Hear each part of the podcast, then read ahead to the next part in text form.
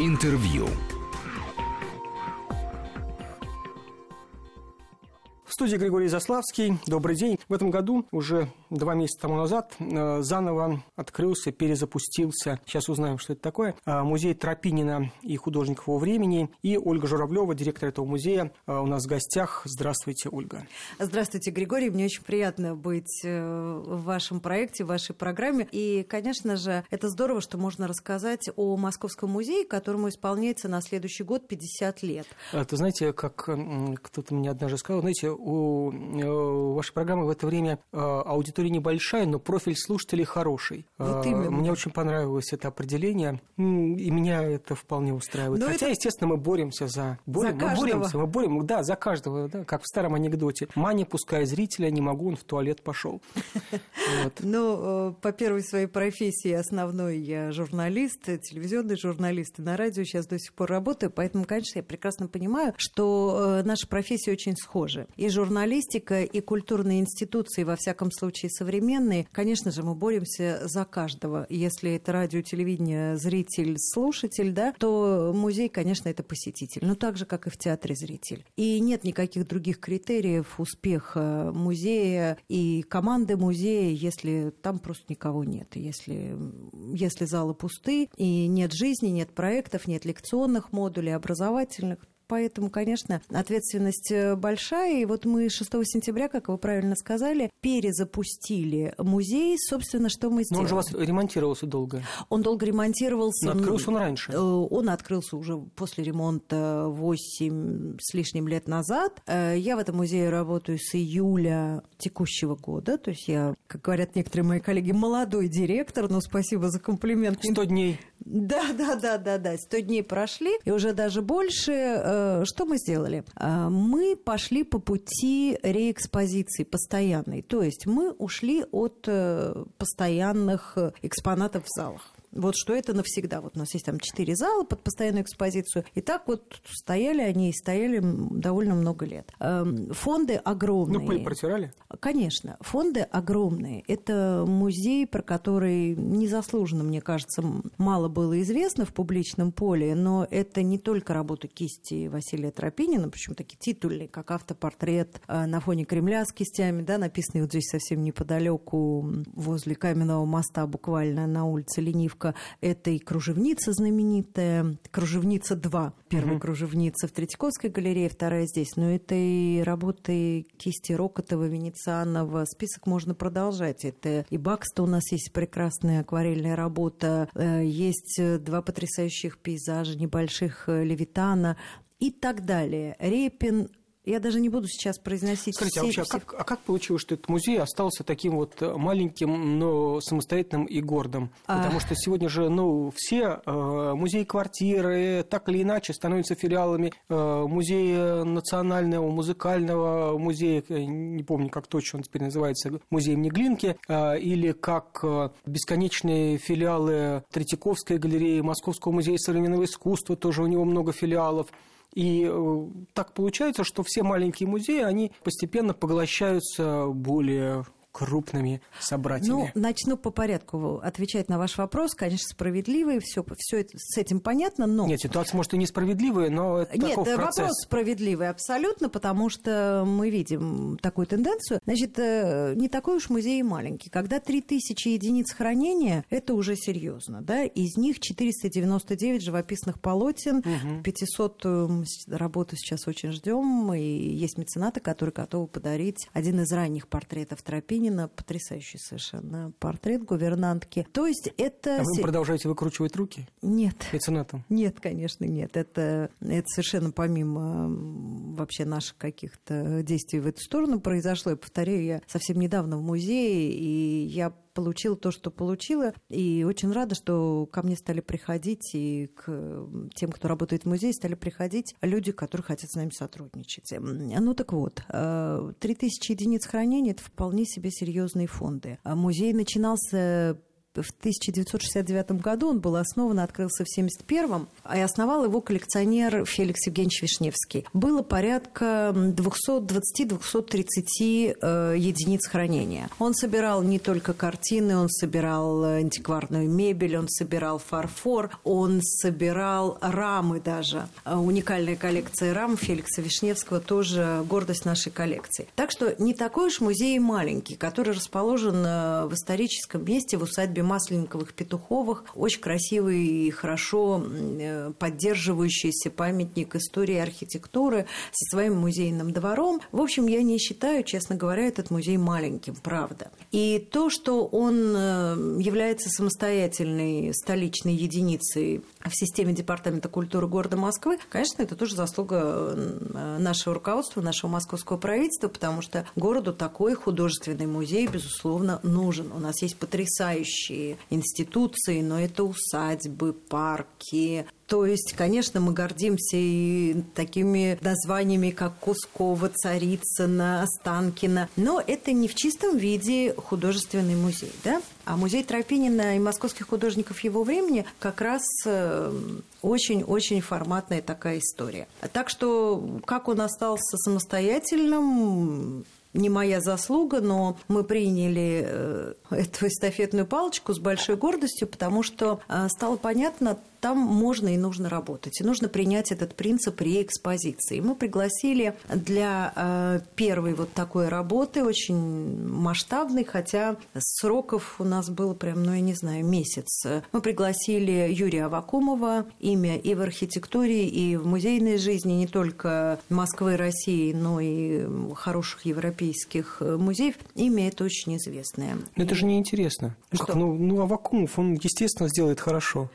А надо же открыть своего нового. Э, смотрите, конечно, это интересно. Для этого музея это была прорывная история. Потому что Юрий Авакумов, да, конечно, это знак качества. И, конечно, я как э, новый директор, э, человек, который занимается продюсированием различных культурных проектов, пиаром, профессионально. Понятно, что я делала ставку на того... Что на Авакумова придут. На Тропинина не... Не знаю. На Авакумова не точно знаю. придут. Это, это точно мы такую задачу не ставили. Мы хотели, чтобы... Не, ну это хорошо. Нет, чтобы нет, нет, реэкспозиция... он замечательный, да. да. И мы хотели, понимаете, Григорий, сделать так, чтобы реэкспозиция была достойна той коллекции, тех угу. полотен, которые хранятся и экспонируются в музее. Вот, собственно, что и произошло. И то, что предложил и осуществил вместе с нашими кураторами и сотрудниками Юрий Авакумов и его супруга Алена Кирцова, она отвечала за колористическое решение э, стен в наших залах, и это отдельный, я считаю, отдельный успех, отдельное такое арт-решение, ну, правда, очень красивая выкраска стен, шикарная просто. Он отказался от того, чтобы в одном пространстве э, жили и полотна, и предметы в виде антикварной мебели, фарфора и так далее, и так далее. То есть только фон, только классные правильно выкрашенный, ну, вот просто не буду называть, чтобы не рекламировать, но это именно та краска, которая позволяет лучшим музеям мира экспонировать свои шедевры. И это видно, это просто благородно и достойно. Только полотна и все. Ну, и систематизированные они, конечно, да, вот у нас один зал мужской, э, за что нас очень ругают, говорят, как это гендерный принцип в экспонировании. Ну, слушайте, э, каждый имеет право на свое понимание и прочтение концепции Юрия Авакумова и нашего музея, но мы прекрасно понимаем, что это хорошо систематизированный портретный ряд, да, и первый зал там только мужские портреты и только кисти Тропинина, ну, потому что музей носит имя угу. Тропинина. И там же вот этот знаменитый наш автопортрет с кистями на фоне Кремля. Второй зал женский, где уже работа не только кисти Тропинина, хотя в центре, конечно же, кружевницы, и как раз Юрий Авакумов предложил экспонировать ее в центре зала на Мольберте, чтобы ее можно было обходить со всех сторон, чтобы посетители видели, как устроена вся эта конструкция, вот это закулисье шедевра, да, знаменитого. Mm. Мы ее, конечно, поместили под специальное стекло триплексное, чтобы, не дай бог, никаких трагедий, как в Третьяковке. Просто мы делали экспозицию сразу после этой угу. жуткой истории. Долго искали стекло в Москве, просто даже ни в Питере, ни в Москве ничего подобного. Везли из Риги.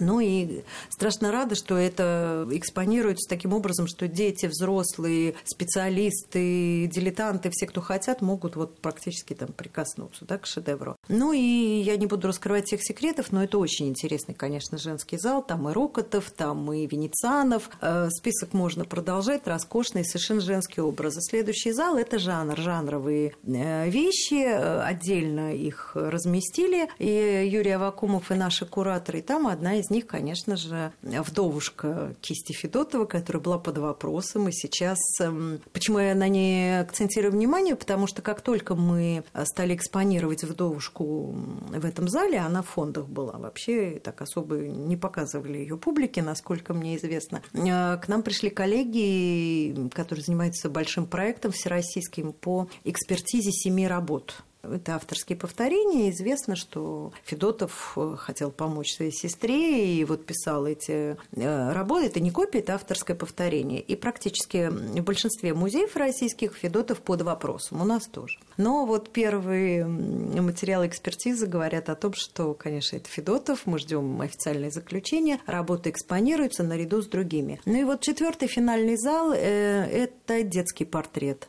впервые выставили отдельно и так интересно экспонируются детские портреты. Там и Тропинин есть, и Неф есть, и ряд других художников, но это просто жемчужины, блестящие работы, которые еще и с точки зрения музейного дизайна и экспонирования очень современно подобраны. К некоторым меняли рамы. А, ну, в общем, это все вы увидите сами, когда придете. Факт тот, что это музей, в котором э, совершенно с глубочайшим уважением к тем, кто делал прежде эту экспозицию, потому что наш зав экспозиционным отделом Владимир Богачев потрясающий художник, дизайнер, человек, с которым мы ну, просто практически 24 на 7 сейчас работаем, рука об руку. Он же и делал предыдущую экспозицию, кстати. Он очень человек смелый, современный и художественно точный. Он, конечно же, пошел на эти изменения. Он просто сказал, что на мой вопрос вам не жалко, столько лет было так как вы задумали, а сейчас э, ну, слишком кардинальные изменения, он говорит, вы знаете, Ольга, время пришло, так правильно. Сегодня это хорошо так. Ну, в общем, мне кажется, что экспозиция должна меняться. Это э, совсем уж какое-то неверное понимание музея, как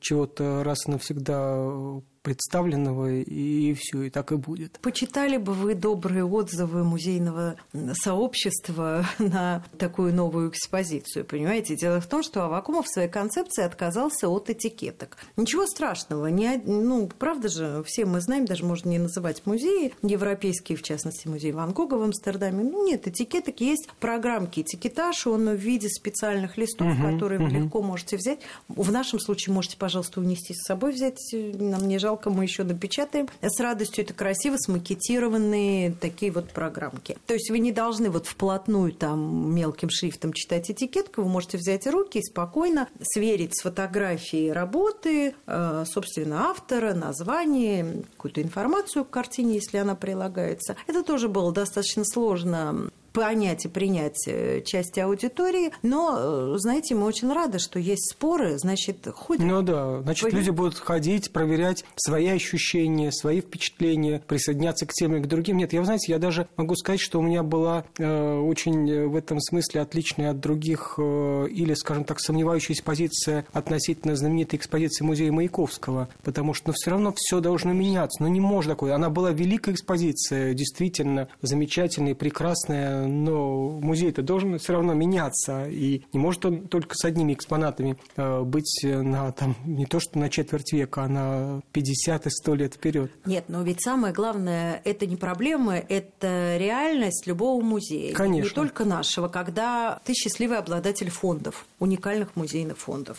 они по большей части находятся в хранилище. Конечно. А их э, ну, задача ведь музея не только хранить. Музей э, – это институция, которая занимается просвещением. Это главное, безусловно. А как ты будешь просвещать, если ты просто не показываешь эти работы? Поэтому мы сказали, все, не будет э, постоянной экспозиции, будет постоянный принцип реэкспозиции. Вот с каким шагом мы будем реэкспозицию эту осуществлять, это тоже вопросы календаря, целесообразности. Ну, например, открывшись 6 сентября этого года, мы понимаем, что мы все-таки привлекаем новую аудиторию, мы хотим видеть молодежь, мы хотим видеть студентов. Безусловно, очень рады школьникам, но хотелось бы, чтобы не только группами. Ну да, чтобы они приходили с ну, родителями. Добровольно да. с родителями, да, на какие-то семейные программы, поэтому мы поддержим э, эту экспозицию до конца зимних праздников. И э, еще но это совсем мало. Часть с 6 сентября до практически финала января. Прерываемся на несколько минут новостей и через 2-3 минуты вернемся в студию продолжим разговор. Интервью.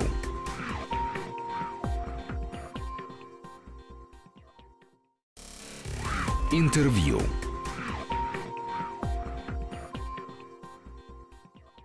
Уже два месяца тому назад э, заново открылся, перезапустился э, музей Тропинина и художников его времени. И Ольга Журавлева, директор этого музея, э, у нас в гостях. А, да. То есть эти интерьеры, которые сделаны вакуумом, они не предполагают смены экспозиции внутри нее.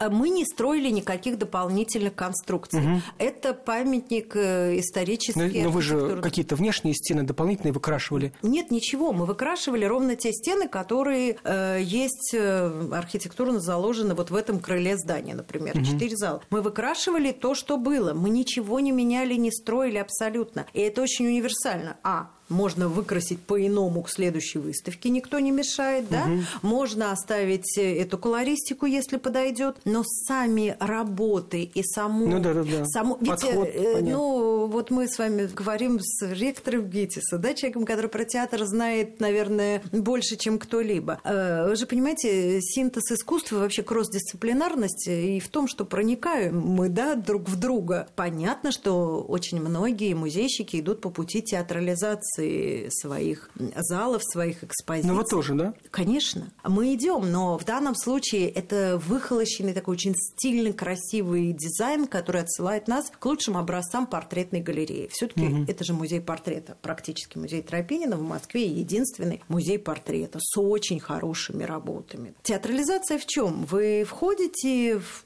кстати, нельзя по разным причинам, тоже не хочу их не обсуждать, не осуждать, но, например, главный вход со Щетининского периода переулка ну, больше пяти лет, а может быть и все 8-9 после реконструкции, был просто закрыт. И посетители ходили через двор. Никто мне не смог из сотрудников музея, которые да, там работают, никто мне не смог ответить, почему. Ну, жалко было портить. Э, понимаете, если мы говорим о том, что это... Я уж молчу про то, что если есть главный вход, конечно, нужно входить в главный ну, вход, а не через Дворницкую. Если мы говорим про Москву, Замоскворечье, историю, усадебный дом купеческий, да, то, конечно, нужно входить э, там, где открывается вся архитектурная картинка. Она прекрасна. Если входить с Щетининского переулка, как и положено, мраморная лестница небольшая, замечательный вестибюль. Но что придумал Авакумов, он взял и разместил в вестибюле экспозицию рам который собирал угу. Феликс Вишневский. Это и интересно с точки зрения объектов, артефактов, и это интересно с точки зрения смыслов. Угу. Потому что мы всегда оставляем возможность, э, интерес подумать, посмотреть, представить, а что могло бы быть, какие проекты. А вот второе крыло нашего музея, я вам рассказала про четыре зала, такую угу. легкую виртуальную экскурсию. А вот э, второе крыло, где есть два зала, прежде они использовались э, так, что вот эти четыре зала – это постоянная экспозиция, недвижимая, все как зафиксировано, мумифицировано. А вот два зала использовались под временные выставочные проекты. Мы не стали там делать выставки, потому что ну, для выставок это мало, и это очень много сил нужно потратить, средств, и все таки два маленьких таких смежных пространства. Поэтому мы их э, таким образом разложили. Небольшой зал, в который вы попадаете тоже из вестибюля, это история одного шедевра, либо история одного портрета. В общем, одна работа, которая экспонируется, и та работа, которую предоставляет частный коллекционер-собиратель. Потому что музей основан коллекционером и собирателем, и угу. нам хочется, чтобы были реальные сегодняшние последователи которые дают свою работу, а наша задача вместе с э, этим человеком создать уже историю вокруг этой картины. А вот еще один зал, это как раз, э, мне кажется, повод для дружбы нашего музея с вашими замечательными студентами, потому что это пространство для чтецких программ, музыки, небольших спектаклей, где-то на 30-40 э, зрительских мест зал, инструмент фортепиано, на котором играл Скрябин, ну и возможности... Он держит строй? Да конечно. Все-таки это уже приходит... тоже мемориальные. Абсолютно. К нему приходит настройщик, и очень серьезный настройщик. Мы вызывали специалиста, который работает именно с старинными инструментами. И есть шикарное пространство в виде стеклянной витрины во всю стену, которое может являться декорацией к тому или иному проекту. Скажите, а что будет ближайшее из э, тех событий, про которые вы могли бы рассказать? Потому что я уже, э, слушая вас... Э, вы внутрь... уже внутрь... там, правда? Да, конечно. Внутренне... Нет, э, ну, во-первых, действительно, что тут говорить, э, выставка Авакумова – это уже само по себе событие. Я достаточно провокационно говорю о том, что это неинтересно. Конечно, это интересно, конечно, это качество, тут даже споров быть не может, э, но я уже внутренне стыжусь, что не был в этом музее Мы после его открытия. Вам очень, вам но... очень близко здесь. Да. Дело в том, что когда мне предложили возглавить этот музей, я стала думать вообще, а как выстраивать программу в первую очередь. И... Особенно с нынешними госзаданиями. И, ну, госзадания больше нас э, регламентируют по части выставочных проектов. Но мероприятия тоже? Ну, мероприятия вообще для нас это, честно говоря, помощь и радость. Вот эти все акции в виде Ночи искусств, Конечно, Ночи да. музеев, там даже Дня города. Это очень здорово, потому что мы можем привлечь очень много аудитории и вот таким образом живую рекламу своего дела угу. просто представить. Это класс. А я имею в виду вообще, как формировать пул тех же лекторов, как э, приглашать к сотрудничеству людей. Ну, портрет – это как крупный план в кино. Это как образ, созданный на сцене. Это самое вообще интересное, что может быть в человеке. И мне кажется, что было бы любопытно поговорить э, с театральными людьми о том, как создается портрет на сцене. И с точки зрения режиссера, с точки зрения актера, с точки зрения художника. Как создается портрет в кино, кинообразы. И однажды, извините, я вас перебью, однажды я я вечером шел по ГИТИСу и заглянул в аудиторию на режиссерском факультете, где наши совершенно выдающиеся педагоги Геннадий Назаров и Наталья Назарова, они читали лекцию, посвященную внутреннему монологу, и показывали э, кадры из Тарковского, из Бергмана, из каких-то других фильмов, где действительно молчащая фигура так многое успевает сказать, и так интересно, когда у тебя есть возможность это время посвятить, что я уже сейчас подумал, конечно, если их э, удастся убедить, что это э, необходимо, речь, естественно, не о каких не о деньгах, а о времени просто. Нет, вместе да, со да, студентами. Да, Понимаете, да, да, потому что это было бы очень так, здорово. Когда они читают такую лекцию в ваших прекрасных аудиториях, да, это одно. Но когда они читают в стенах музея, и на этих стенах просто шедевры, портреты смотрят, угу. да, конечно, тоже может быть очень интересный конечно, разговор. Да, да, да. Это же все внутренний мир Замечательно человека. придумано тоже. Ну, правда, это то, что мне вот пришло в голову ровно в тот момент, когда я получила это предложение. Потому что что Тропинин-то особенно, ведь человек, который в 47 лет получил вольную, крепостной художник, когда уже его жена и сын были свободными, а он все еще был крепостным, это ведь удивительная история. И, конечно, он писал, он писал эти лица, разные лица, та же кружевница, та же гувернантка, ну, масса-масса список можно продолжать, но ведь он уже заглядывал во внутренний мир человека. Это не фотографическая такая задача, чтобы просто передать облик человека. Это что человек ощущает, чувствует, какой он. Поэтому и кружевницы у него разные, между прочим. Если вы посмотрите на кружевницу в Третьяковской галерее музей Тропинина, это две разные работы одного. Будете их вместе показывать? Э, это мечта моя, конечно же, но не только их. Это немножко я так эм, наивно думала тоже, вот когда планировала. У меня очень просто было мало времени на то, чтобы сформировать какое-то предложение, как развивать музей. Это произошло очень быстро. Но а,